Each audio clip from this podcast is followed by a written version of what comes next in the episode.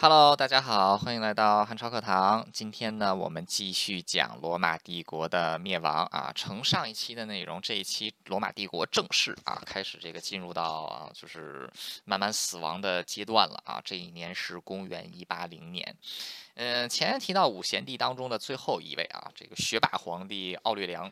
呃，奥奥略这个奥奥奥略留他本身呢，就是呃个人有两有一个很严重的问题是什么呢？就是他比较过于宽宏大量啊，就是他这个人可能太善良，但是对于统治者来说呢。过于善良啊，并不是一个什么特别好的事情，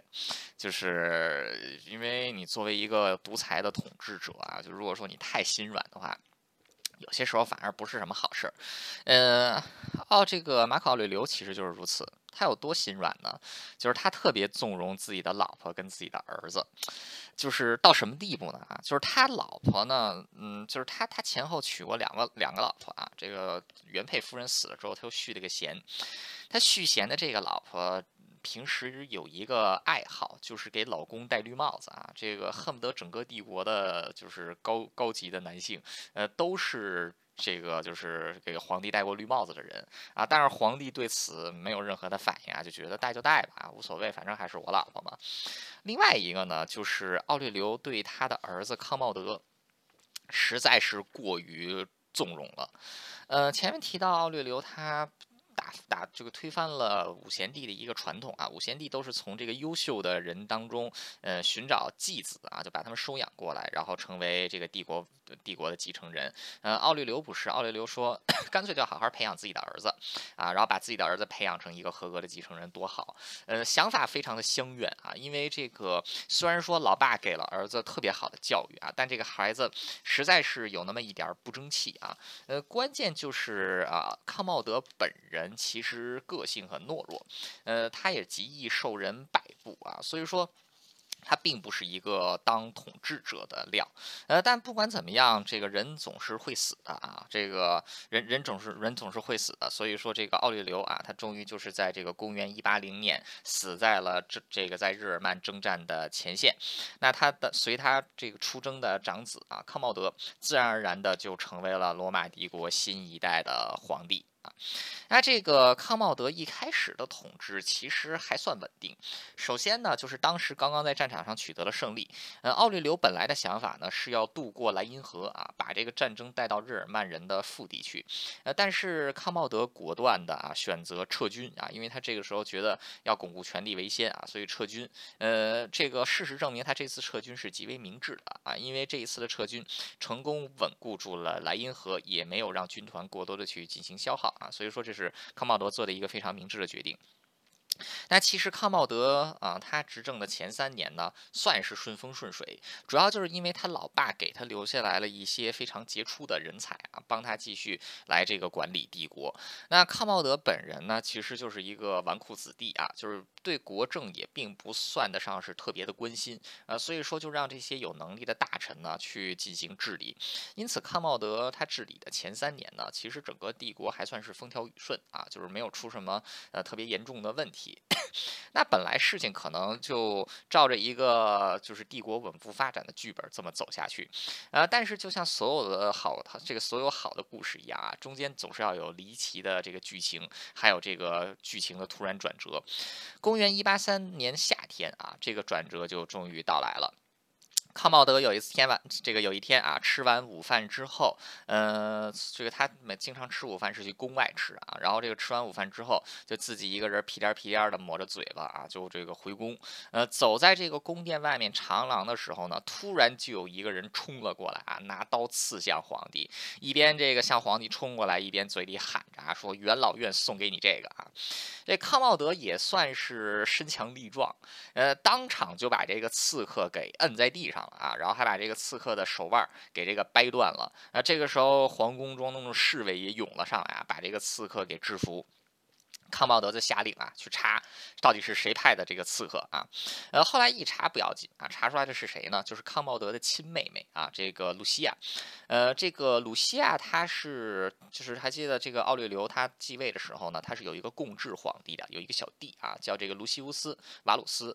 那这个当时奥略留就把自己的女儿啊，也就是露西亚嫁给了这个瓦鲁斯啊。后来这个瓦鲁斯死了，女儿就守了寡。那这个老爸死了之后。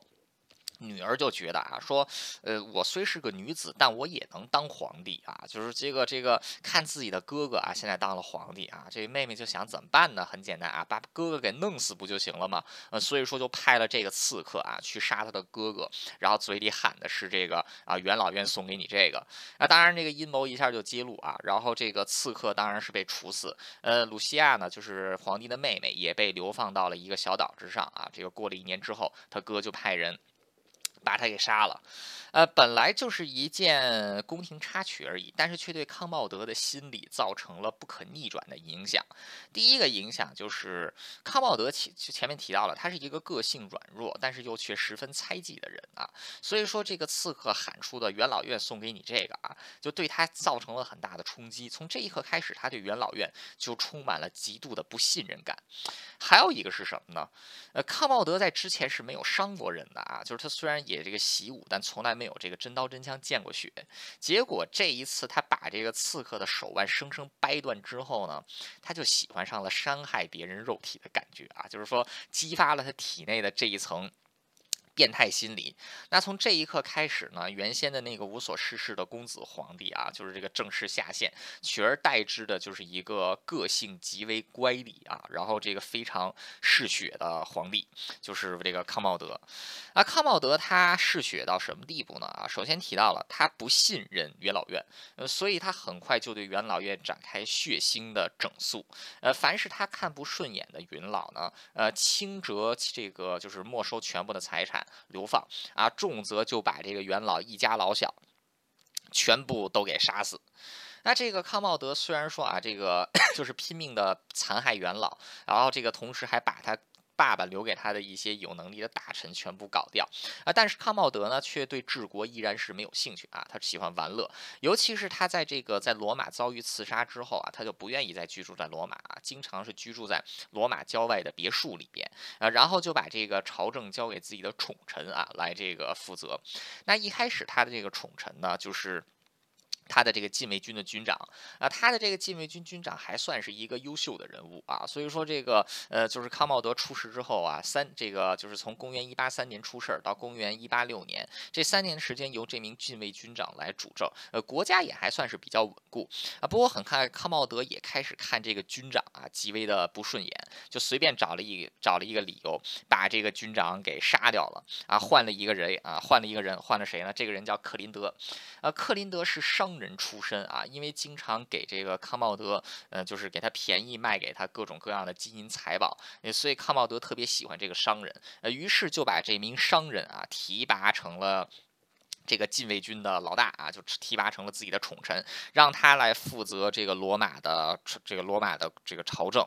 啊，这个克林德他本身就是一个商人出身啊，他根本就不太会治国，所以他只能是以一个这个就是呃急功近利的商人的方法来治国。怎么治国呢？很简单，什么东西都靠卖的。这个 就是比如说啊，官位怎么来选拔人才呢？很简单啊，拍卖官职，谁出的钱多谁来当官啊，特别的简单粗暴。呃，结果这个短时间之之内呢，帝国就是康茂德，他又杀了一大群人啊，结果现在另一大群人就是完全靠着这个行贿受贿上来的，呃，结果就导致这个朝政呢。也就越来这个也就越来越黑暗。那这个克林这个尤其是克林德啊，他本人生活也极为的奢侈啊，很快也引起了非常多人的不满。那当然了，克林德也不算太蠢啊，他为了这个平息怒火，还经常给这个平民发一些钱啊，但也只是这个就是杯水车薪而已。那这个啊，就在而且这个就是整个朝政啊，就是这样胡搞下去，呃，国家的这个嗯这个整整个国力其实也是大受影响的。呃，所以。从公元一八这个一八八年开始呢，罗马各地就陆陆续续的爆发民众起义或者士兵哗变的事件啊。不过这个时候罗马的国力还算可以啊，这个中央政府威信还在。所以并不能对统治造成什么严重的威胁。呃，直到公元一八九年，呃，公元一八九年的时候，发生了两件非常严重的事情。第一件事呢，就是这个呃，这个天花卷土重来啊，在这个罗马这个在整个帝国范围之内，呃，再一次的爆发。那另外一个呢，就是这一年在帝国境内爆发了饥荒啊，就是北部的粮食减产。那结果因为北部的粮食减产，再加上非常多的这个不负责任的官员中饱私囊啊，让这个原先的粮食短缺直接就变成了饥荒啊，有大量的人饿死，甚至连罗马城本身啊，这个每天啊连病死加上饿死的人数啊，每天要往外抬这个两千多人。那终于是让罗马的市民啊，这个非常的不满，于是就在这个公元一八九年的夏天。很多的市民就走上街头啊，向皇帝抗议。这个皇帝当时不在罗马城中啊，所以说是这个克林德啊，这个其实其实就是这个克林德啊，向克林德抗议。那克林德就派出了这个禁卫骑兵部队啊，去街头屠杀民众。结果没有想到的是，禁卫骑兵部队居然没有选择执行这个皇帝代理人的命令，反而是加入了这个民众的行列啊，一起攻向皇宫。那最终这个康茂德他只能是向这个愤怒的民众。妥协啊，把克林德脑袋给砍了，那这个 民众啊也就散过去了。那虽然说经历了这么严重的这个冲击统治的事情啊，康茂德依旧是我行我素啊，仍然是这个。就是这个，据说他的后宫有三百多个美女啊，就每天跟这个美女鬼混啊，就在外面这个赛马啊、骑马，也不去这个管理朝政啊。呃，那这个康茂德到这个时候就觉得啊，自己也一把年纪了，好像没有干成什么事儿啊。他终于意识到这一点了，所以他又觉得啊，要做出一番惊天动地的大事情。那一般来说，要作为一个皇帝的话，想要做出惊天动地的大事情，通常都是什么治国啊、打仗啊这一些。但康茂德不一样啊，康茂德是一个骨骼非常惊奇的人啊，这个头脑。结构也跟其他人不是太一样啊。康茂德选择的方式是什么呢？啊，就是他要成为罗马的大力士啊，他要成为这个赫拉克勒斯啊，这个就是。希腊和罗马，希腊和罗马神话当中的大力士啊，康茂德立志啊，要成为这个一个战斗之神。那怎么成为战斗之神呢？啊，打仗他又不会啊，这个就是他他不会打仗，那怎么办呢？啊，很简单，我去当决斗士啊，就因为当时罗马有一个娱乐活动啊，就是去看这个决斗士互相厮杀。这康茂德也去学这个决斗啊，让这个最有名的决斗士来教他怎么跟人厮杀。然后这个皇帝啊，就亲自上场表演跟人厮杀。那皇皇帝是百战百胜啊，真的跟战神一样。为什么呢？很简单，作弊啊。这个皇帝为了百战百胜，怎么作弊呢？比如说给对手的武器啊，就是给对手的武器不开刃儿，就是给人家一把剑啊，然后这把剑呢就不给人家开刃儿，所以这个对手再厉害，也只是能把皇帝打到骨折而已啊。这个皇帝这个剑是开了刃儿的啊，然后。动不动就至少也能把对手给打到骨折啊！就别人这个别人最多是把皇帝打到骨折啊，但皇帝至少是能把别人打到骨折，所以这就是不平等。那要遇到很强的对手啊，就是这个武器钝一点，他还是能对你造成威胁，怎么办呢？很简单，就是在比赛之前啊，就是给他吃泻药啊，给他吃毒药什么的啊，让他在这个决斗场上没有办法正常发挥啊，皇帝再把他这个 给做掉。哎，所以说这个就是康茂德啊，他百战百胜啊，就是主要就是靠这个作弊的啊，成为这个罗马历史。史上最为优秀的角斗士康茂德，在他短这个短暂的这个就是两年的角斗士生涯当中，一共出场三百一十七次啊，取得了三百一十七次的胜利啊，可以说是这个。非常优秀的啊，那这个见了血之后，康茂德嗜杀的这个神经啊，就是更被挑起来了。呃，所以说康茂德他在这个统治的最后两年，只干两件事情：第一件是在决斗场上杀人，第二件就是在决斗场下杀人啊，就不停的这个呃杀人，呃，终于是把祸害引到了自己的头上啊，因为杀人太甚啊，甚至是这个连自己的亲信都不放过，啊，康茂德终于是引发了众怒。那康茂德有一个非常宠爱的。妃子啊，叫马西亚。马西亚有一天就发现皇帝列出了一张清单啊，就是在接下来的一年当中要折磨死的人啊。马西亚赫然发现自己的名字啊，还有禁卫军军长的名字，以及这个。皇帝内务总管的这个名字啊，三个人的名字都在这个名单之上。呃，马西亚不愿意坐以待毙啊，就把这个秘密告诉了禁卫军长啊，这个拉托斯，还有这个 内务总管。三个人一合计啊，就是说，反正这皇帝都已经是众叛亲离了啊，就是没有人是这个真心爱他的，干脆就把皇帝给宰了吧。所以这三个人一合计啊，就这个制造出一个阴谋。呃，康茂德有一天啊，在这个公元一九二年的十二月啊，公元一九二年的。十二月二十这个十二月三十号啊，十二月三十号的这一天，康茂德完成了人生当中的第三百一十七场决斗士比赛。这个回到寝宫之后啊，都已经是晚上了，觉得很渴，马西亚就贴心的给他倒来了，给他这个端来了一杯水。这个皇帝啊，很开心的啊，把这杯水喝下去之后。立刻就这个开始呕吐，因为给他的这一杯水里加了是这个毒药啊。当然，这个皇帝立刻开始呕吐，把一部分的药已经吐出来了。这个时候呢，这个啊就是阴谋者们的第二个这个第二个杀招就出来了。趁着这个皇帝身体虚弱的时候啊，一名这个摔跤手，就是也是一名决斗士，就冲入了皇帝的卧室，赤手空拳的把这个嗜杀的暴君康茂德啊给掐死在了卧室之中啊。这个。之后，康茂德的尸体被偷偷运出城啊，丢入了这个台伯河中。呃，一代暴君就是以这样的方式啊，这个就是他的这个性命就终结了。那那现在就是弑君了啊！这个没有皇帝了，就得赶快推举一个皇帝。呃，于是这个禁卫军啊，满城的找人，找谁当皇帝呢？选中了这个罗马城的执政官啊，罗马城的这个市长，这个佩蒂纳克斯，让他来当官。啊，佩蒂纳克斯出身望族啊，又是元老院中中的这个元老出身，呃，本人又是这个自先朝啊，就是奥略留皇帝时代就提拔起来的这个人物，也是侥幸啊，在这个。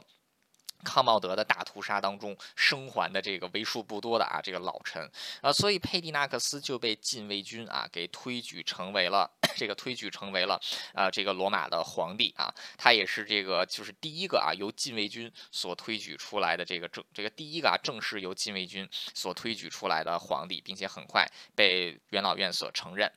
呃，那这个就是因为元老院极端的憎恨康茂德啊，因为康茂德干了那么多这个伤天害理的事情。所以再一次的啊，就是自图密善皇帝之后，呃，元老院再一次对康茂德这个再一次祭出了杀手锏啊，这个就是记诅咒，抹杀对康茂德的一切记忆。那因为这一次的这个记忆诅咒，因为上一次记忆诅咒是这个针对图密善。但是涅尔瓦很快就推翻了这个记忆诅咒，但因为康茂德实在是太不得人心，所以对康茂德的记忆诅咒是非常坚决的贯彻了下来，以至于现在我们对于康茂德本人的记载是非常少的啊，甚至康茂德本人的这个很多的大理石的这个石像啊，也没有保存下来完整的啊，所以我们对于这个皇帝的真实的这个就是个性也好，或者说他真实的是这个。啊，就是样貌也好，都是没有任何的记载啊。这个凡是后世的资料对康茂德也都是这个口诛笔伐。呃，所以说康茂德到底是一个什么样子的人呢？呃，现在已经完全看不到什么特别完整的样貌了，跟罗马的很多其他皇帝是没有办法比的啊。但也这从但这个也从侧面反映出，就是康茂德在当时 有不多这个有多不得人心。啊，康茂德的继任者佩蒂纳克斯啊，确实是一位很优秀的皇帝。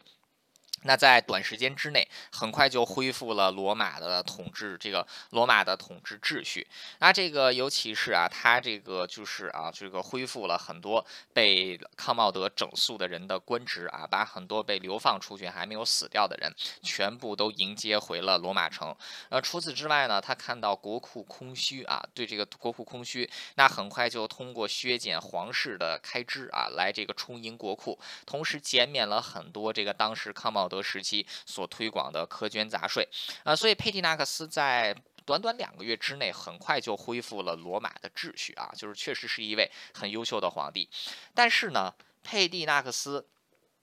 啊，也是一个不得善终的皇帝，为什么呢？前面提到啊，是禁卫军把佩蒂纳克斯 给扶植起来的，呃，所以这些禁卫军呢，他们就觉得这个皇帝啊是欠自己的，啊，希望这个皇帝能够对自己这个啊就多多加官进爵。但偏偏佩蒂纳克斯是一个很英明公正的皇帝啊，他不会因为是你们这群军人就把我们就把把我推上帝位，我就会对你们另眼相看啊，你们始终还是帝国的军人啊，而不是皇位的主人。呃，所以说佩。佩蒂纳克斯对这个禁卫军的态度呢，是是这个一一一一向都是比较公正的，但是这个对禁卫军来说就非常的不满了。呃，禁卫军是奥古斯都皇帝创立的啊，在这个帝国。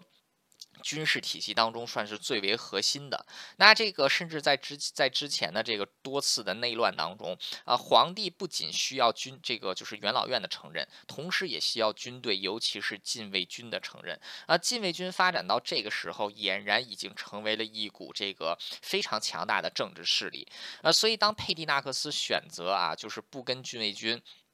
好好玩的时候，那禁卫军就选择了反叛。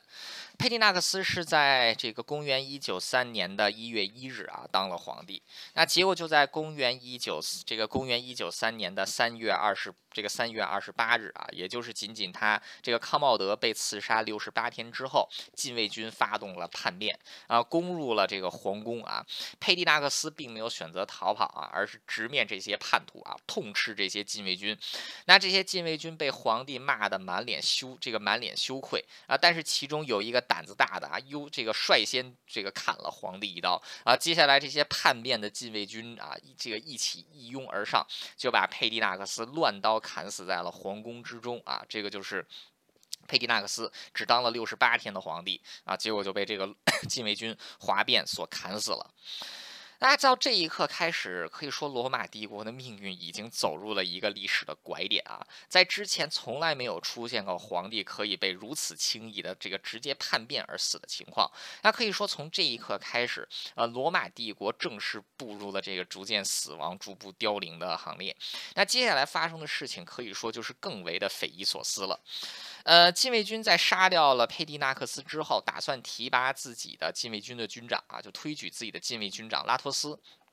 也就是密谋杀害康茂德的这个就是康茂德的人之一啊，来当皇帝啊。但这个拉托斯很 很明白啊，说好家伙啊，这个佩蒂纳克斯做的这么好，就是因为你们觉得这个他对你们不公平，你们就把他砍了啊。这活儿我才不接呢，万一你再把我砍了，这个拉托斯就说啊，说不行，我这个有脚气啊，我这个不能当皇帝啊，有脚气的人不能当皇帝。禁卫军一想，这怎么办啊？这皇帝得有人当啊啊！哎，这个禁卫军就问啊，谁愿意当皇帝啊？就是这这个。去元老院问啊，你这个有没有元老愿意当皇帝啊？这个每一个元老都不愿意当，这个都不愿意做声。禁卫军就想了，说这不行啊，国家不能没有皇帝啊，怎么办呢？啊，这个时候角落里一个声音就说，不如我们把皇位拿出来拍卖吧！啊，谁出钱多谁就当皇帝，就跟当年克林德做的一样啊。只不过克林德当年是拍卖官位啊，我们是拍卖皇位。啊，这这个禁卫军一想，哎，这个道理说的，这个说的很有道理啊，对吧？你这个有钱就能当皇帝嘛？啊，这个多公平！呃，所以在这个佩蒂纳克斯死后啊，在第这个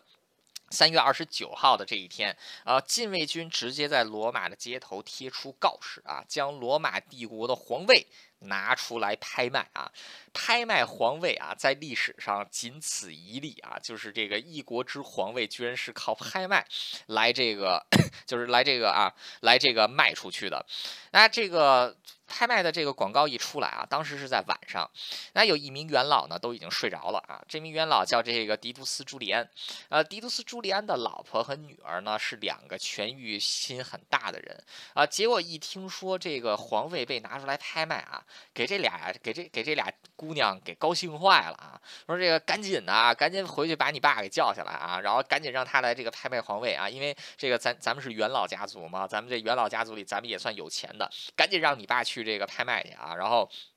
这个就赶赶紧去让他买买买这个皇位啊！结果这个啊就已经睡着的朱利安就被摇了起来啊！朱利安也一脸懵逼啊，说发生什么事情啊？他这个老婆跟女人跟他一解释啊，朱利安说拍卖皇位买皇位。啊，不当皇帝，当元老多好啊！这个时候他经不住他老婆这个老婆女儿一顿劝啊，这个半夜三点的时候，朱利安没有办法，可能觉得老婆老婆孩子太烦了，没有办法，穿好了衣服啊，就这个晃晃悠悠的走到这个军营，就问说。听说你们拍卖皇位是吗？然后这个这个禁卫军就说啊，对，拍卖皇位，来来来，这边排队啊。然后就开始了这个罗马历史上唯一的一场皇位拍卖大会。啊，最终呢，这个财大气粗的朱利安啊，是用一千七百个金币，成功的拍到了罗马帝国的皇位啊，成为了罗马帝国历史上第一个啊，靠这个名，靠这个就是买卖啊来。取得皇位的皇帝，那这个啊，禁卫军倒也很讲信用啊，就是他出钱最高，所以禁卫军真的是承认他做皇帝啊。那这个这个皇帝可以说就是十分的搞笑了啊，就是他自己当皇帝当的莫名其妙啊，禁卫军把他推举的也莫名其妙，整个帝国都觉得莫名其妙。首先是元老院，元老院是。没有承认这个皇帝了。凭什么你是拍卖得来的啊？这帝国历史上从来没有发生过这种事情，你这个皇位还能买卖啊？这这个这太搞笑了！元老院不承认你，元不仅元老院不承认你啊，连禁卫军都看不过眼你。为什么呢？禁卫军知道你这皇位是买来的啊，你这不是这个名正言顺来的。那所以说这个就这这个朱利安这个皇帝当的特别的憋屈啊，就没有人愿意听他的话。那所以这个朱利安他整个就是。就等于他拍卖的这个，他拍卖的就是他买到的不是皇位啊，他买到的是寂寞。然后这个更有这个更可怕的是什么呢？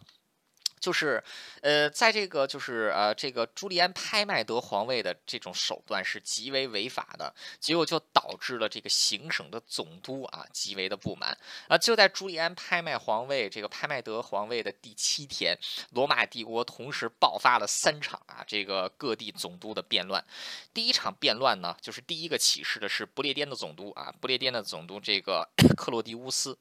克洛迪乌斯啊直接宣布啊要清君侧，向罗马进军。军然后，在这个就是这个大，他是上午，他是第七天的上午啊，这个宣布起义的。第七天的下午，叙利亚的总督奈吉尔啊，奈吉尔也在这个叙利亚这个揭开反旗啊，要去罗马清君侧。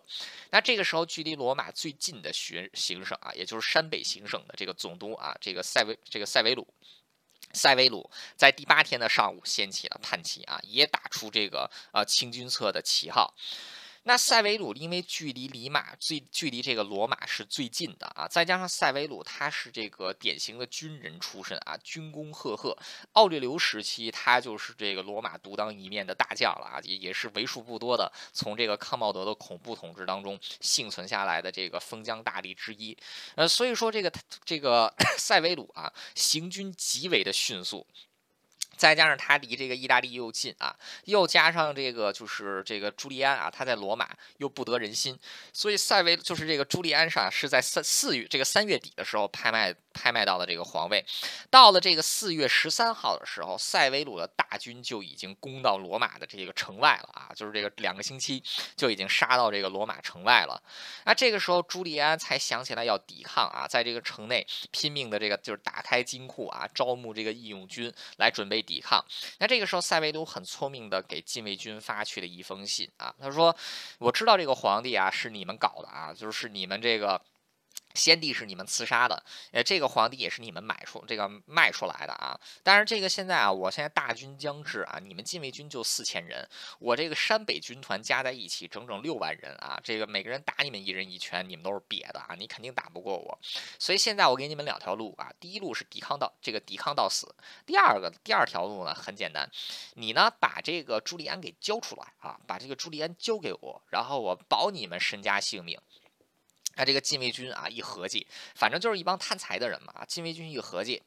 这个抵抗是死啊，但交出朱利安就不用死。这个禁卫军在这个时刻啊，做了一个非常简单的选择啊，就选择直接反叛了朱利安，把朱利安给交了出来啊。那结果在这个四月十六号的时候啊，也就是这个啊，就是朱利安啊当皇帝才两个星期出头，朱利安的脑袋就被送到了这个塞维鲁的军营当中啊。塞维鲁就命令四千禁卫军啊，在罗马城。外啊，这个不要携带武器，在罗马城城外等候升鞭啊。这四千禁卫军啊，就开开心心的啊，到了这个罗马城外，等待着塞维鲁的大军。啊，塞维鲁很快就来了，带着自己的大军啊。这个塞维鲁跟禁卫军打了招呼之后啊，这个一声令下，瞬间塞维鲁的六万人啊，就一拥而上，把四千禁卫军屠杀殆尽。塞维鲁公开违背了自己的诺言啊！只要禁卫军交出这个朱利安，就可以保护他们的身家性命啊！但是在得到这个朱利安头首级啊，就是自己得得得到这个皇位的一刻啊，他就选择食言，将四千禁卫军啊全部屠杀殆尽，把自己的亲兵啊提拔为新的禁卫军。那在接下来就是这个这件事情啊，是发生在公元一百九十三年啊，这个 一直到公元一百九十七年，整整四年的内战啊，内战的这个三方就是塞维鲁。还有前面提到的另外两个反叛的总督啊，不列颠总督，还有叙利亚总督啊。内战的胜利结果最终是以塞维鲁的这个是这个塞维鲁啊，就是成功把帝国再次统一。但是塞维鲁确实是一个言而无信的小人啊，他在这个啊，无论是取得地位也好，还是这个消灭两个其他的总督也好啊，他都是这个先给人一个承诺啊，然后紧接着就违背承诺。那所以说他是一个极为背信弃义的小人啊，就是一个。这个完全没有任何道德底线的这么一个货色，呃，所以这个也是开创了罗马啊，就是道德崩坏的一个象征啊，就是这这个拿胜利才是最主要的啊，通过什么手段是获得胜利是不主要的啊。呃，之前罗马是很讲究这个信誉的啊，就是罗马是一个非常讲究信誉的文明啊，但是因为这个塞维鲁的缘故啊，这个信誉在这一刻好像就 变得啊不是那么重要了。啊，当然，呃，塞维鲁在这在这个公元一九七年啊，成功掌握了地位。那塞维鲁本人的能力啊，不算特别的平庸，至少在他统治时期呢，罗马帝国相对来讲还是比较平稳的。那他是把罗马帝国当成了这个自己的财产啊，呃，所以他也算是比较尽心尽力啊。但是呢，塞维鲁留下的两个非常不好的遗产，第一个呢，就是塞维鲁他这辈子没有受过什么这个就是古这个古典教育啊，就是他一。生当中都在军营当中长大，所以说他的统治是极为专制和集权的啊，他根本就不把元老院放在这个自己的眼里啊，就是他把这个元老院完全踢在了一边儿啊。元老院原先对皇帝还算是有这个参谋机构和建议机构啊，现在元老院就直接变成了摆设啊，就是这个这是他的第一个。非常不好的遗产。第二个不好的遗产是什么呢？塞维鲁是通过军队的支持起家，所以他对军队是极为优待的啊，提高士兵的薪水，然后这个 让士兵啊可以每天花天酒地。结果这个罗马原先军队战斗力是极强的啊，经过塞维鲁这么一番折腾啊，就是放纵军队来这个穷奢极欲，结果导致这个军队的战斗力啊，从这一刻开始也是直线的下降啊，这个军队的。尚武精神，还有他们的这种战斗力啊，都是直线的下降。呃，所以说这个塞维鲁啊，他虽然说在他统治期间，呃，罗马仍然是一个看起来很强大的国家啊，但是经过这个公元一这个康茂德的这个几年的统治，再加上这个那四年的内战啊，以及塞维鲁的这十几年的统治啊，罗马帝国的内部矛盾其实是愈演愈烈的，等是只是等着爆发而已。那塞维鲁执政时间还是蛮长的啊，公元一九七年他统一帝国，一直执政到公元 这个二百一十一年的二月这个二月四日。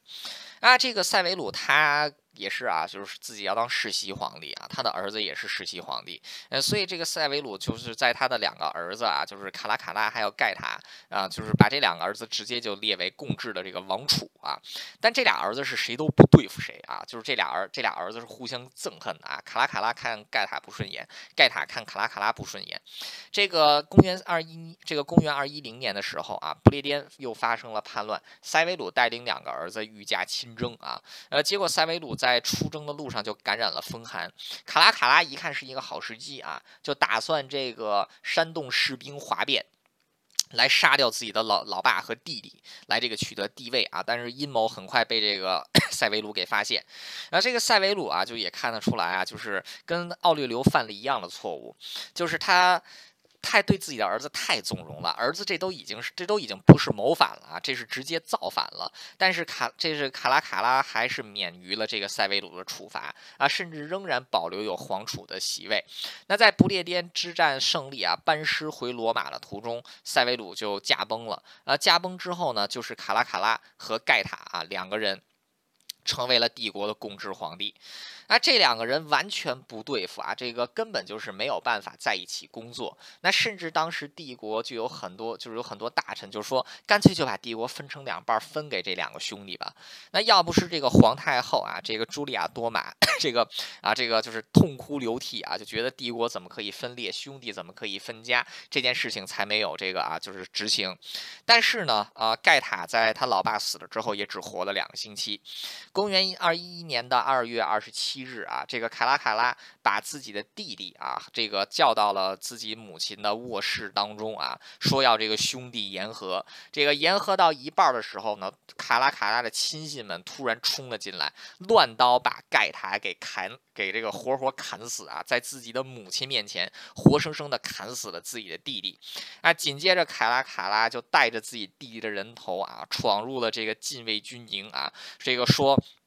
自己的弟弟啊，被这个就是啊自己母亲的这个啊就是这个仆人给杀了啊，这个人头被我给救回来，禁卫军跟我一起啊去这个清君侧，然后这个卡拉卡拉就带领禁卫军啊冲入皇宫当中，除了自己的母亲之外啊，自己的父亲留给自己所有的托孤臣子被卡拉卡拉一夜之间清洗殆尽啊，连自己的母亲都变成了自己的傀儡啊，卡拉卡拉 至此成为罗马至高无上的皇帝。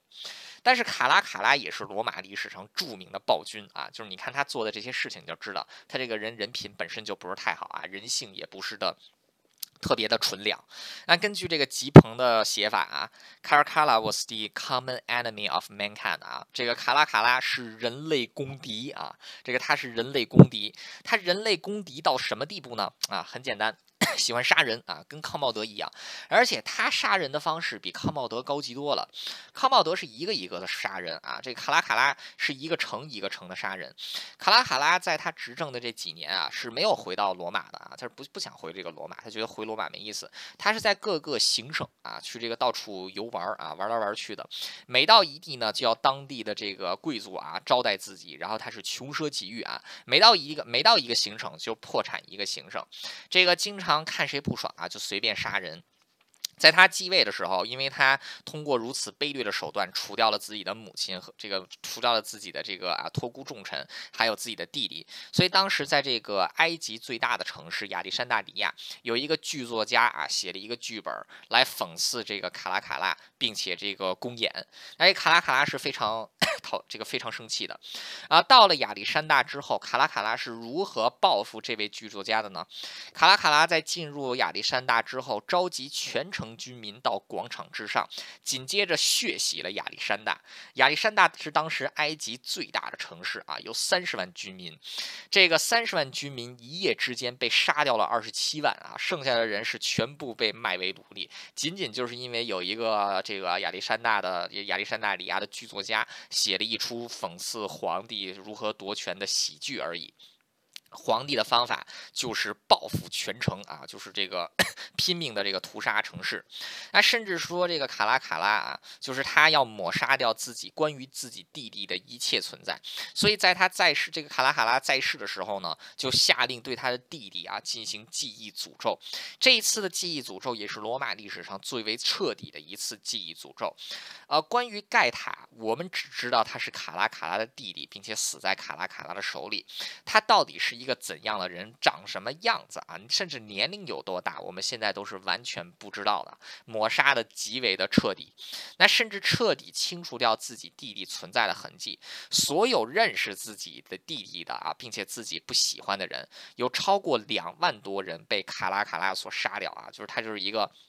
喜欢这个啊拼命。这个拼命杀人的这么一个人，呃，所以说这个卡拉卡拉他的这个就是统治啊，就是完全就是一场血雨腥风的统治。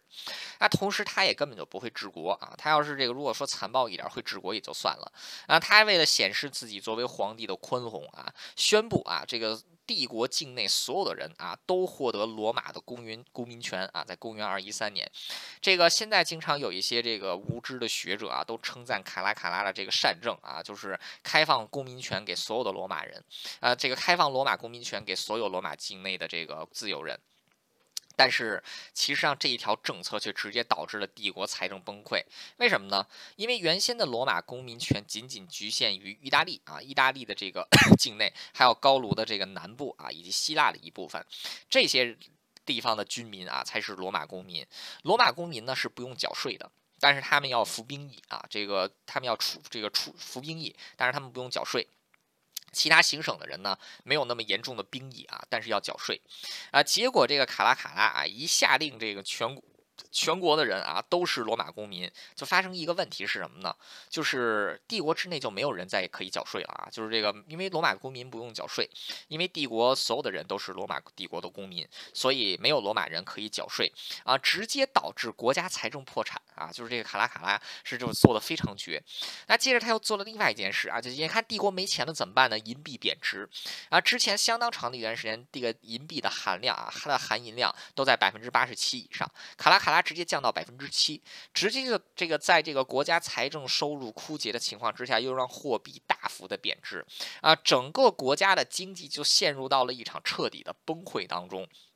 再加上又接紧接着什么饥荒啊，这一些就全都来了。呃，所以说这个卡拉卡拉的这个暴政啊，这个不仅是这个 就是血腥，而且还是祸国殃民的。那卡拉卡拉如此充满个性的皇帝啊，他的死当然也是要非常个性的。啊，卡拉卡拉当时集结了大军啊，要东征波斯啊，在东部行省集结了大军要东征波斯啊。那这个当时他手下的两员大将啊，就是两员那个两员大将，呃，其中一位就叫做马西尼乌斯。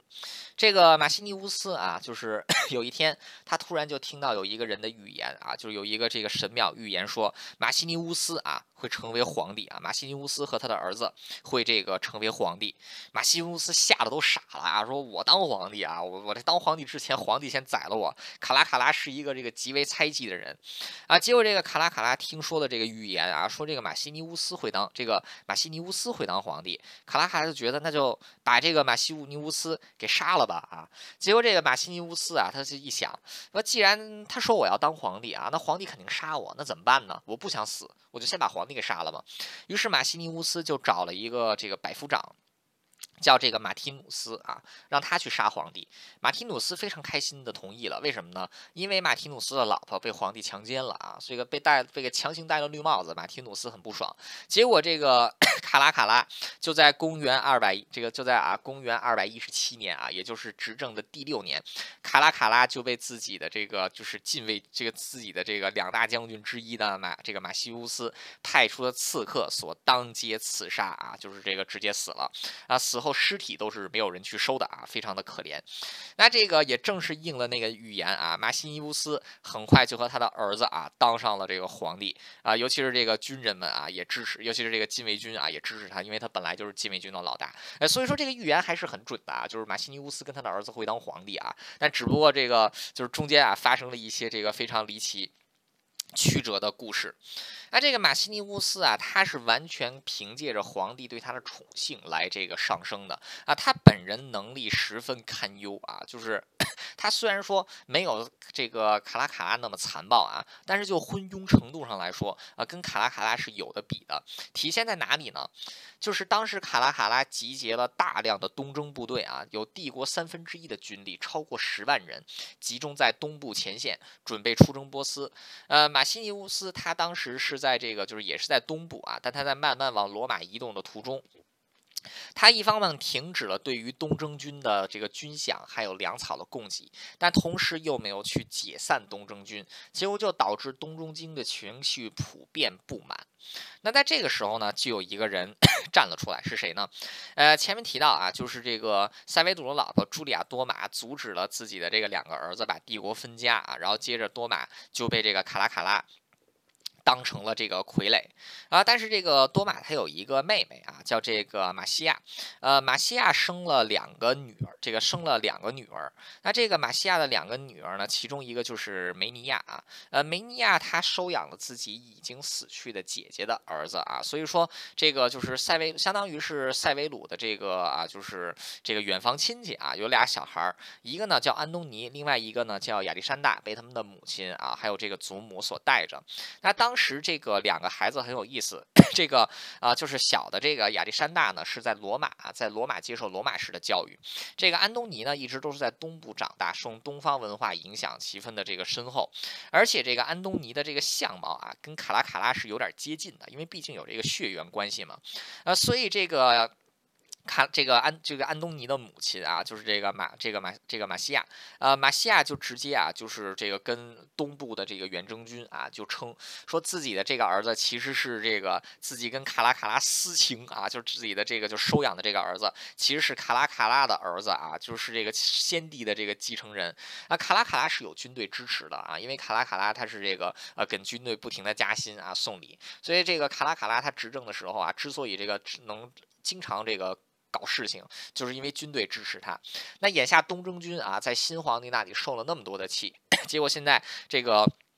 马西亚又带着这个十几岁的这个安东尼出来说说这个是卡拉卡拉皇帝的儿子，那结果就直接让这个军队啊直接拥立安东尼为帝国的新皇帝啊，正式掀起了叛旗。啊，公元一六八年的六月七日啊，叛军和这个皇帝马西尼乌斯的军队就在这个安条克城外爆发了大战。那最终东征军啊集中了帝国精锐部队的东征军啊，在安东尼还有他的这个首席宦官的带领之下。击败了这个马西尼乌斯，马西尼乌斯和他的儿子啊被这个事后处死，那安东尼也就成为了罗马的皇帝啊，也是到目前为止罗马历史上最为年轻的皇帝。在他执政开始执政的时候，他只有这个啊十五岁啊，但是安东尼被证明是罗马历史上最。残废的皇帝之一啊，就甚至是他这个就罗马皇帝的这种不受欢迎程度，呃，这个就是安东尼他可以排进前三啊，就是他绝对不会低出跌出这个前三名的啊，甚至有这个争夺第一名的这个啊这个就是实力。那首先就是他本人啊不喜欢安东尼这个来自罗马的名字啊，他是在东方长大的，所以他称自己为这个埃拉加巴路斯啊。埃拉加巴路斯在这个波斯语里面其实就是太阳神的意思啊，因为他自己是这个崇拜太阳，所以就把自己当成这个太阳神，那他在进入罗马的时候呢？因为罗马之前的皇帝都是崇尚男子气概啊，崇尚这个尚武精神。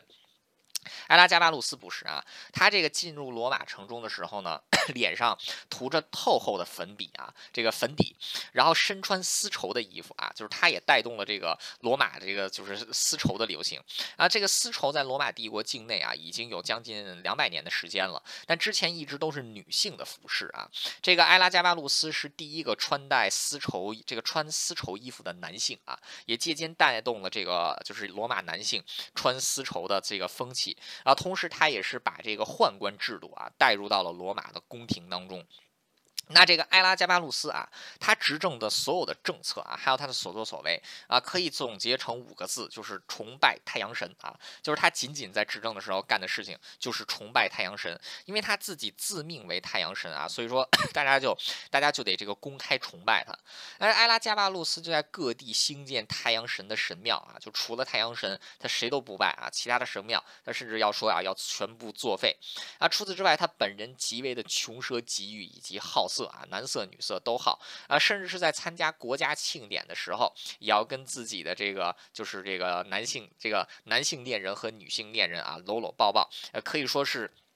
可以说是这个非常的不检点啊，那这个很快呢，呃，埃拉加巴路斯啊，他就是这个成为了 成为了全罗马的公敌啊，因为他这个人就完全就不治国啊，结果还这个挥霍国库，呃，原先的这个卡拉卡拉，你说他虽然说比这个就是他做的这些事，他虽然没有卡拉卡拉残暴啊，但是他在祸国殃民的程度上一点都不如卡拉卡，一点都。这个就是不如卡拉卡拉差，那同时就是他，就就这个本人的性格来说，也不如卡拉卡拉。卡拉卡拉还好，还这个好歹还是一位有阳刚之气的这个罗马皇帝，这个可好啊，简直就是一个东方贵公子啊，败家皇帝形象。这个什么样的什么这个乱七八糟的事情。全部都带过来了，呃，所以说这个啊，就是这个卡拉卡拉，这个就是卡拉卡拉的继承者啊，这个埃拉加巴鲁斯很快就成为了罗马公敌。那这一切都被他的养母马西亚看在眼里啊，这个马西亚就知道啊，这个儿子早晚有一天是死于非命的啊。那眼下他为了保住自己的命啊，就打算要推自己的亲生儿子，也就是亚历山大塞维鲁来当皇帝。第一步是怎样的呢？就是这个。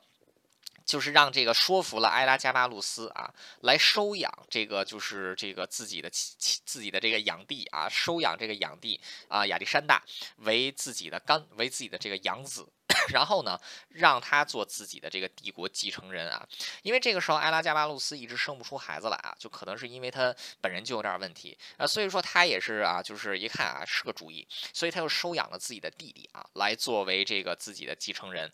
呃，结果没有想到的是什么呢？就是前面提到了啊，亚历山大是在罗马城中长大啊，他是受的这种传统的罗马教育，呃，本人长得也很帅，而且也是这个非常有阳刚之气。结果很快啊，这个。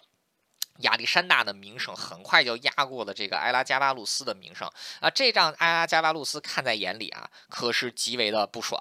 那这个埃拉加巴路斯就想各想用各种方法来打压自己的弟弟啊，要来打压自己的弟弟。那这个 但是啊，这个亚历山大的人望实在太高了啊，所以打压的也都是不是太彻底啊。然后这个就是这个每次打压完了之后呢，这个哎就反而这个亚历山大他的声望会变得更高啊，别人更不喜欢自己。这个时候，埃拉加巴路斯就下了一步烂到这个极点的棋啊！在公元二二二年的三月十日啊，这一个年份非常适合这个加巴路斯的这个个性啊，二二二三个二。公元二二二年的三月十号啊，埃拉加巴路斯突然走进禁卫军的营地啊，跟禁卫军说自己的弟弟被杀死了啊！现在这个现在这些人要来杀自己啊，所以说大家要保护我。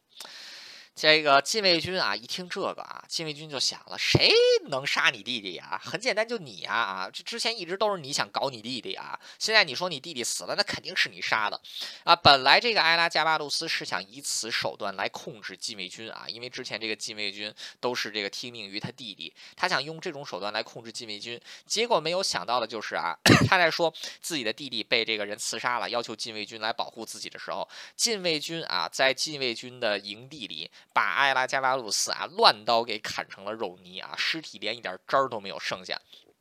那紧接着禁卫军啊就冲入罗马城中，要去给这个弟弟收尸，结果发现弟弟还完好无损的活着啊！禁卫军十分的开心，就宣布啊让这个弟弟亚历山大塞维鲁成为了帝国的皇帝啊！所以这个 亚历山大塞维鲁在公元二二二的这一年啊，这个成为了帝国的皇帝。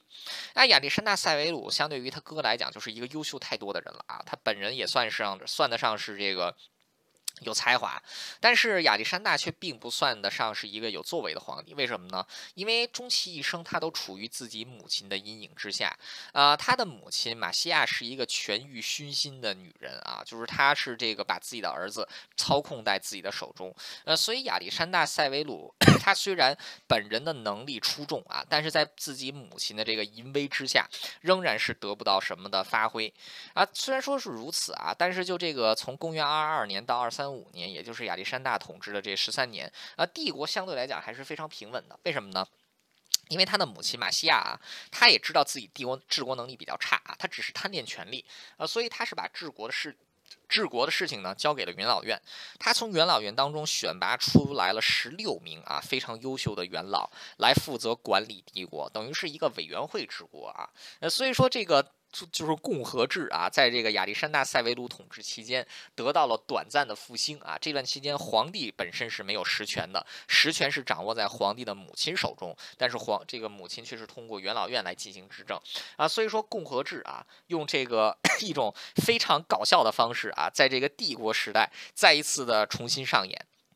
然而，这个时候所恢复的共和制，或者说这个时候帝国，已经是一个内部非常残破的帝国了。啊，首先这个，因为在之前的诸多战这个政变内乱当中啊，军队的这个成分太大了，军队的影响力太大了，甚至禁卫军的影响力太大了，以至于军队成为了国家机器没有办法掌控的这个对象。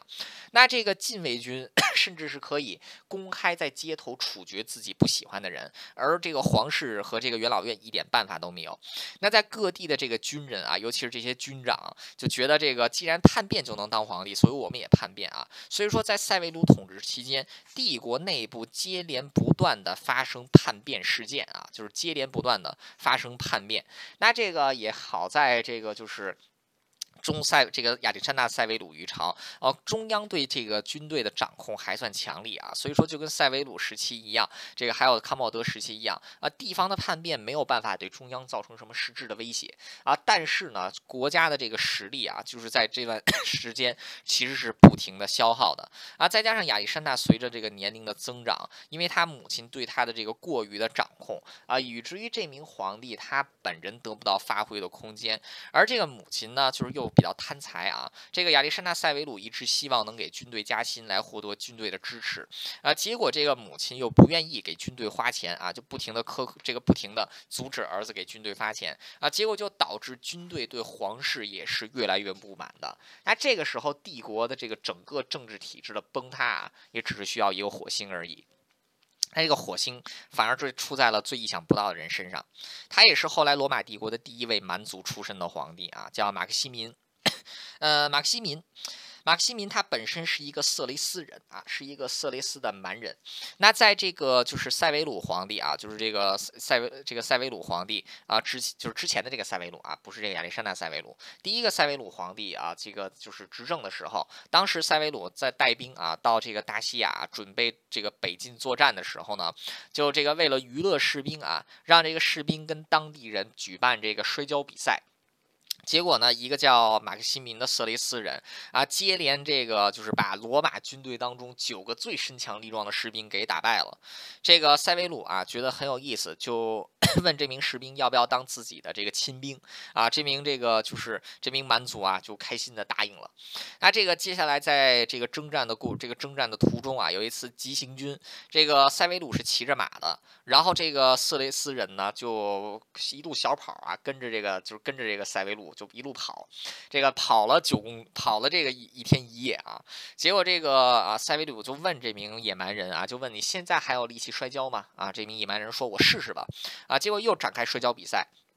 他又把那九个最强的士兵给摔败了啊！结果这个塞维鲁很惊奇啊，觉得真是一个骨骼惊奇的人呢，于是就提拔这个马克西民啊来当这个小军官。那马克西民也确实是一位优秀的战士啊，就是他在这个 就是在军队当中啊，一步一步的就往上提高啊，一步一步的就这个往上升迁。那到了这个亚历山大塞维鲁当政的时候呢，马克西民已经成为了军团长啊，甚至是这个一个资历相当深。的军团长，啊，可以说这个马克西米啊，通过一个这个自己，因为自己的这个力气大的缘故啊，所以说他实现了这个。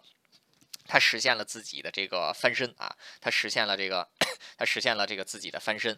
啊。这个马克西民啊，他上台之这个他上这个就是他逐步掌握权力之后呢，也恰恰是到了这个就是亚历山大塞维鲁啊要人生谢幕的时候，也就到了公元二三这个公元二三五年。那这个时候提到啊，军队对皇室是越来越不满的，因为这个一直都不给军队加薪水。那这个马克西民他虽然说没有受过什么教育啊，他是罗马历史上第一位不识字的皇帝，他虽然说没有受过。做什么教育啊？但他本人是十分有野心的，而且之前这个几十年，罗马只教会他一件事情，就是是什么呢？谁拳头大，谁就可以当皇帝啊！这个皇位是这个，就是皇帝谁都可以，谁都可以当皇帝啊！只要你把上一任皇帝杀了，你就可以当皇帝啊！所以说这个他就不停在军队当中啊，就是来收买亲信，而且这个时候他又观察到这个皇室啊，就是越来越不得人心，终于是在公元二三五年啊。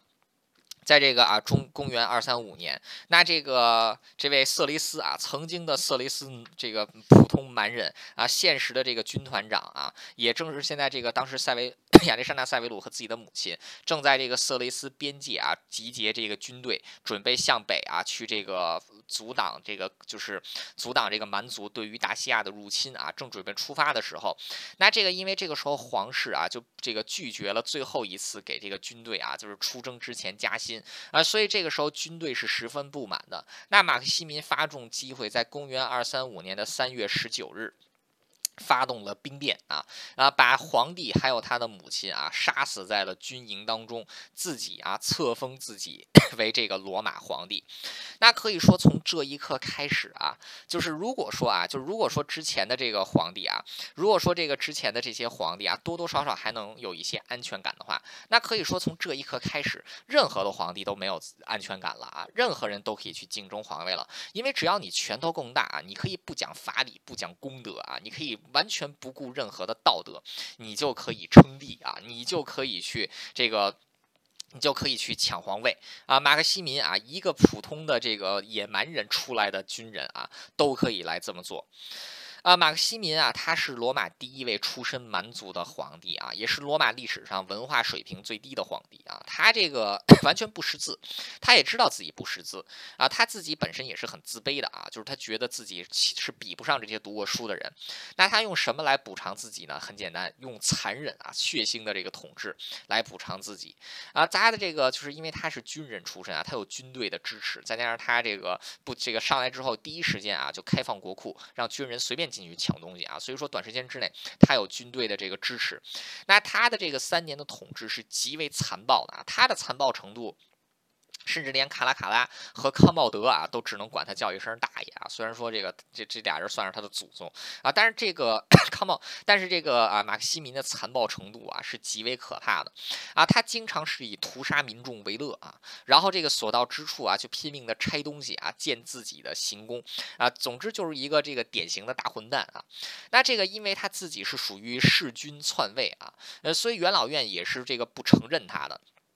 他这个元老院不承认他，他也不理元老院，因为这个时候元老院已经没有什么实际的权利了啊。就是尤其是这个十六个最有名的元老，就那个委员会已经被他一锅端了啊。这个时候他完全不理元老院啊，他手中握有军队啊，元老院算什么啊？所以他继续这个暴殄天物，这个继续暴殄天物啊，倒行逆施啊。结果在他统治的时候啊，罗马各地可以说都是陷入了水深火热之中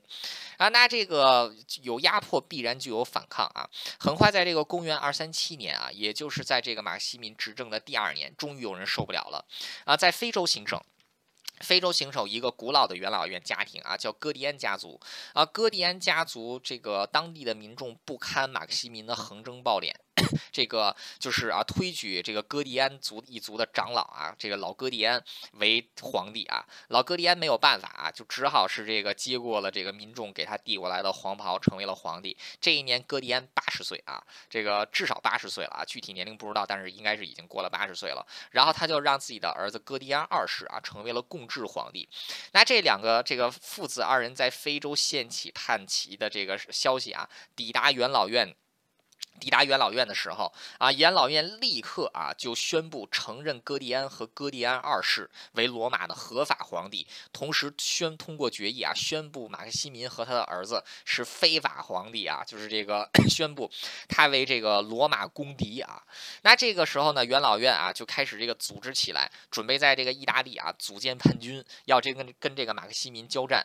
那结果就在这个元老院啊，这个正在前正在这个意大利啊准备这打内战的时候。噩耗传来，就是马克西民在这个非洲啊，非洲行省的驻军啊，已经把这个叛乱平息了。老哥迪安跟他的儿子哥迪安二世啊，两个人。都被宰了，那这个元老院一看啊，好家伙！结果现在这个好不容易啊，就刚刚 这个元老院太没面子了，刚刚宣布哥迪安和哥迪安二世为合法皇帝啊，宣布的第三天，这俩人就死了啊！这这怎么弄啊？而且现在这个马克西民现在正在回军罗马啊，回军罗马要来血洗元老院了。这时候元老们啊，就是这个只好啊，开始这个内部啊，开始商量怎么办呢？啊，就开会，就是公元二三七年的这一天啊，他们这个元老院开会，啊，开会，开会的结果。是元老院啊，干脆我们暂时的恢复共和制啊，由元老院来跟这个，就我们也不推举这个。我们也不推举这个一个独裁皇帝了，我们就像共和体制那样啊，推举出来一个共推举出来共和制的皇帝来跟这个马克西民来交战。那推举着谁呢？啊，推举了两个人，一个叫马西这个马克西姆斯啊，另外一个叫这个巴比努斯啊，两两位老哥。呃，马克西姆斯这个时候六十一岁，巴比努斯七十五岁，推举这两个人来当皇帝。为什么要推举这两个人呢？马西姆斯之前是这个山北军团啊，就是这个就是这个上日耳曼和下。日耳曼这个就是六个军团的总指挥啊，这个从军队退休之后才来当元老的，他能带兵啊，让他啊来负责带兵。然后这个这个巴比努斯啊，巴比努斯是极为擅长内政，呃，所以说现在呢就是选出来两名皇帝，相当于之前的两名执政官。一个人去打仗，另外一个人来稳定大后方。那同时，元老院当中也选拔出来了十六名啊最有军事经验的这个元老，成为这个 意大利本土军团的指挥官啊，迅速在这个意大利啊来这个组建，迅速在这个意大利来组建军队啊。那同时啊，就是有了这俩皇帝啊，他们又加上了第三个皇帝，就是哥蒂安二，就是这个哥蒂安三世啊，就是又找来一个，又找来一个哥蒂安，就是这个哥蒂安一族的一个小孩儿啊，让这个哥迪安三世。来这个当皇帝，等于就出现了三个共和制的皇帝，但因为戈迪安三世这个时候年龄很小啊，所以说他没有实权，实权是这个就是这个马克西姆斯还有这个巴比努斯啊两位老哥。那这个马克西。这个马克西姆斯啊，很快就带领自己的军队啊向北进发，准备去迎击这个马克西民啊，马克西民的这个蛮这个他的这个主力军队。那后方就交给了巴比努斯。那这个马克西姆斯确实是一位能征善战的将领啊，在意大利北部，为了迎接马克西民啊，他对意大利北部进行了焦土政策，所有的民众啊，携带着所有能携带的这个粮食还有牲口向南转移，呃，所有带不走的东西啊，就地烧掉啊，就地这个毁灭。灭掉，结果这个马克西米的大军啊，进入到了这个意大利北部的时候。迎接他们的是一片焦土啊，根本就是这个一点办法都没有啊，得不到给养啊。但是只这个时候都来了啊，只能是硬着头皮往前打，因为全罗马都看着这场仗了啊，就看你这个蛮族皇帝啊，你这个马西民到底能不能击败元老院啊？全罗马都盯着，所以马克西民硬着头皮也得上，那就只能是先攻陷这个阿奎里亚。阿奎里亚是位于这个意大利半岛的这个东北部啊，它是你要想进入意大利的话呢。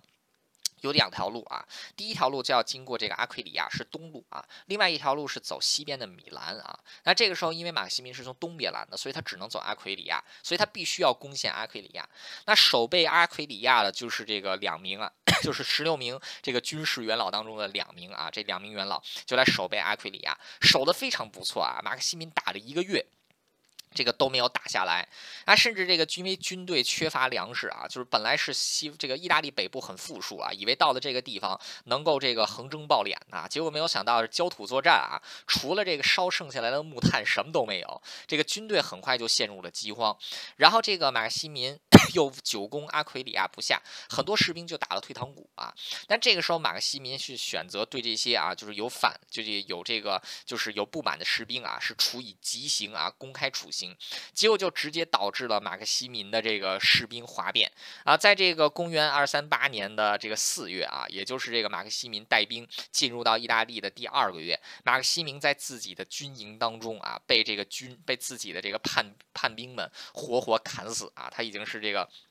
他之前呢，之前的这些罗马皇帝，除了塞维鲁一个人之外啊，所有人都是死于非命啊。这个马克西民也是，啊，马克西民被乱刀砍死之后啊，大军自然而然的也就就地投降啊，投降了元老院的军队啊。元老院啊，终于是战胜了这个，就是他终于啊是战胜了这个马克西民的军队啊。那这个两名这个三名皇帝啊，马克西姆斯、阿比这个拉这个巴比努斯，还有这个哥迪安三世啊，也就成为了罗马的三个皇帝。然而，就在这个马克西姆斯在前线跟这个马克西民打这种焦土作战的时候啊，呃，罗马这边情况并不是太好。为什么呢？因为元老院内部很快自己陷入了纷争啊。在这个 外面打内战的时候，罗马城中也进行了一场内战啊，死了很多人，就是这个不同的派系之间互相械斗啊。不过巴比努斯啊，七十七十这个七十五岁的巴比努斯，总算是这个费尽吃奶的力气啊，就是这个七十七十五年了还能使出吃奶的力气来啊，也真是苦了这位老哥了。这个老哥终于是把内部的这个罗马的叛乱啊，这就罗马内部的这个内战给这个压制了下去。啊，并且这个时候前线的捷报传来啊，可以说这 在这一刻啊，大家就觉得啊，非常的开心啊，觉得这个现在终于罗马啊又再一次的这个恢复了啊，所以这个但是和平并没有持续太久，很快呢几个皇帝之间啊，仨皇帝太多了，这仨皇帝之间的内部矛盾啊，就这个 开始这个浮现。开始这个浮现了出来，那这个啊，就是马克西民呢，他不就马克西姆斯啊，他本人是这个啊，就是主张以军队为先，因为他是军人出身。拉比努斯主张以元老院为先啊，两个人很快就形成了两个不同的派系啊，就这个互相搞来搞去啊。就在他们两个人搞来搞去的时候呢，这个 军队啊，之前打仗的这个军队军饷还没有发下来呢，结果这两个哥们儿就一直互相吵架啊，不给军队发军饷。结果在这个公元二三八年的七月十五日啊，也就是这个马克西。马克西民被乱刀砍死的三个月之后，没有被发军饷的士兵啊，愤怒地冲进了皇宫，把这个巴比努斯还有马克西民两位马克西姆斯两位老哥啊给这个砍死了。那砍死了这两个人之这个砍死了这两个人之外啊，这个扶助了这个小废皇帝啊，就是哥迪安三世，来成为帝国唯一的皇帝。那这个就是罗马历史上最为血腥的两年，这两年啊，前前后后两年之内啊，这个一共有六位皇帝啊，从这个一开始的亚历山大塞维鲁啊，到这个马克西这个马克西民啊，还有他的这个儿子啊，以及这个罗马推举出来的这个两位皇帝啊，以及在非洲的这个哥迪安啊，还有另外一位这个就哥迪安一世、哥迪安二世啊，然后马克西姆斯，然后这个拉拉比努斯啊，马克西民啊，还有他的儿子，再加上之前被杀掉的这个。塞维鲁啊，就是这个几年之内啊，死了七个皇帝。如果要是以一年，如果是要是以一年半来算的话呢，是死了六个皇帝。呃，也就是不到这个。也就是这个不到两年的时间里啊，罗马的六个皇帝啊是被这个乱刀砍死的，没有一个人是得了这个善终啊。呃，所以这个 现在可以说到这一刻开始啊，罗马帝国已经不再是一个庞大的帝国了，它是一个庞大的喜剧帝国啊。皇帝已经成为了罗马帝国境内最为最为这个就是危险的这么一个职业啊，因为你随时都有可能会死啊。这个大概就是每两个月死一个啊，也不是特别多啊，就是这个，但是也是挺可怕的。那这个啊，就是哥迪安。三世啊，就是侥幸活下来这位皇帝啊，就被军队啊，这个就是推举成为了皇帝。那这个权力自然而然的是掌握在这个 军队的手中啊。不过比较幸运的是什么呢？就是戈迪安。他有一个很忠心于他的宦官啊，叫这个米斯特乌斯。呃，米斯特乌斯虽然说没有这个就是没有蛋啊，但他却是一个非常有种的男人啊，非常有手段，很快就把军队治得服服帖帖的。而且他本人对皇帝还算是忠诚。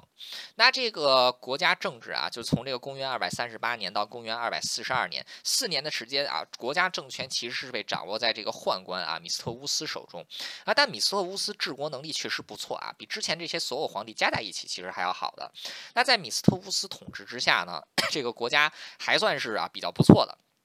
但在公元二四二年啊，好日子到头了。为什么呢？因为这一年波斯啊入侵了罗马的美索不达米亚系统。那这个米斯特乌斯啊，就只好带着自己的这个哥迪安三世啊，这个皇帝，那就前往前线啊，这个作战。皇帝御驾亲征，在公元二四三年的时候，这个抵达了前线啊。但是到了前线之后呢，米斯特乌斯就因为感染了天花啊，然后他就死了啊，就是结果他就他就死了。那他死了之后呢，当时的这个军队的掌控呢，就交给了当时这个随军的大将啊，叫菲利普啊，他的这个称号是阿拉伯人菲利普啊，这个 Philip of Arab。呃，为什么他叫阿拉伯人菲利普呢？因为他是出生在阿拉伯行省的一个罗马人啊，所以他被称为。这个他被称为这个阿拉伯人的菲利普，那阿拉伯人的菲利普很快就成为了帝国最有权势的人啊，因为他掌握了这个帝国的远征军，还有掌握了皇帝本人。那他在公元二四四年呢，成功阻挡住了波斯的入侵啊，跟波斯签订了一个这个 和平协议。那在这个公元二四四，在这个公元二四四年啊，他这个啊，在解决掉波斯之后啊，他选择弑君啊，然后他就杀掉了这个傀儡皇帝哥迪安啊，自己。自立为罗马的皇帝啊，这一年是公元二四四年。那接下来的四年时间里呢，这个帝国各地啊都是爆发，这个都是爆发反对这个阿拉伯人菲利普的内战啊，就是不停的这么打来打去的。那阿拉伯人菲利普也是在各地啊来回的征战，也根本谈不上治理国家。终于是在这个公元。二百四十八年啊，这个阿拉伯人菲利普的人生啊，也在战场之上迎来了谢幕啊。阿拉伯人菲利普也就挂掉了啊。不过这个时候啊，距离这个就是就是这个公元从这个公就是奥略留去世啊，一直到这个阿拉伯人菲利普这个正式倒台，那这个时候时间也已经来到了公元二百四，这个时间啊也已经来到了公元二百四十八年。那这个六十八年之后啊，罗马帝国可以说是已经极为残破了。有多残破呢？这个就人口来说。罗马帝国在公元一八零年的时候啊，就是经过了这个大规模的瘟疫之后，罗马帝国还有残存的一亿多人口啊，就是仍然是有奥古斯都比奥古斯都时期还多。但是到了这个阿拉伯人菲利普被杀啊，就是这个。德西乌斯皇帝在公元二四八年继位的时候，罗马帝国的人口已经锐减到了只有原先程度的不到百分之五十啊。这个时候，罗马帝国的人口已经不足五千万人啊。过去几十年的这个内战、饥荒啊，然后经济上的崩溃，然后这个民众的 苦不堪言啊，让这个一半以上的人口啊都是死在了这个战乱当中啊。除此之外呢，经济崩溃啊，这个货币系统崩溃，尤其是军队啊，军能打仗的军队在内战当中。基本上都消耗殆尽，那这个啊，就是再加上这个塞维鲁一系列的这个塞维鲁的这个改革啊，还有历代皇帝为了争取皇这个军队的支持，对军队的各种优惠政策，这个时候的罗马军队的战斗力已经直线下降了。从公元二百四十八年一直到二百六十八年的二十年时间里边。被称为三世纪危机的高峰啊！这个从康茂从这个亚历山大塞维鲁故这个驾崩，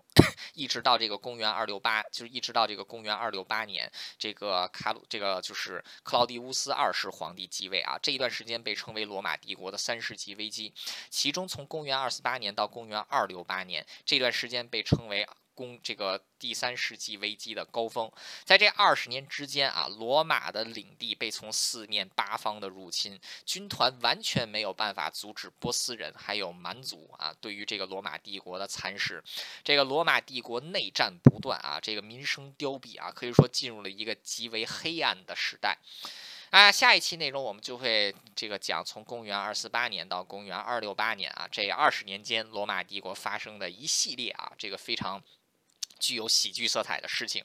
啊，这就是本期的节目啊。这期节目的时间跨度也很长，有六十八年的时间，从这个康茂德皇帝一直讲到了阿拉伯人的菲利普，以及中间的这个公元这个一九三年，也就是这个啊康茂德驾崩这一年的五帝之年啊。这一年一共出了五个皇帝，以及这个公元二三五年前后啊，前年这个公元二三五年前后，相继有七位皇帝死于非命的啊，这个乱世的开始。那接下来的乱世只会更乱。啊，从公元二四八年到二六八年这一段时间，算得上是这个三世纪危机啊最为困难的一段时间。那罗马帝国又要如何挺过这个三世纪危机呢？三世纪危机又对未来的欧洲历史产生了怎样不可逆转的影响呢？那这个就是下一期的内容了。感谢大家的收听，我们下期再见。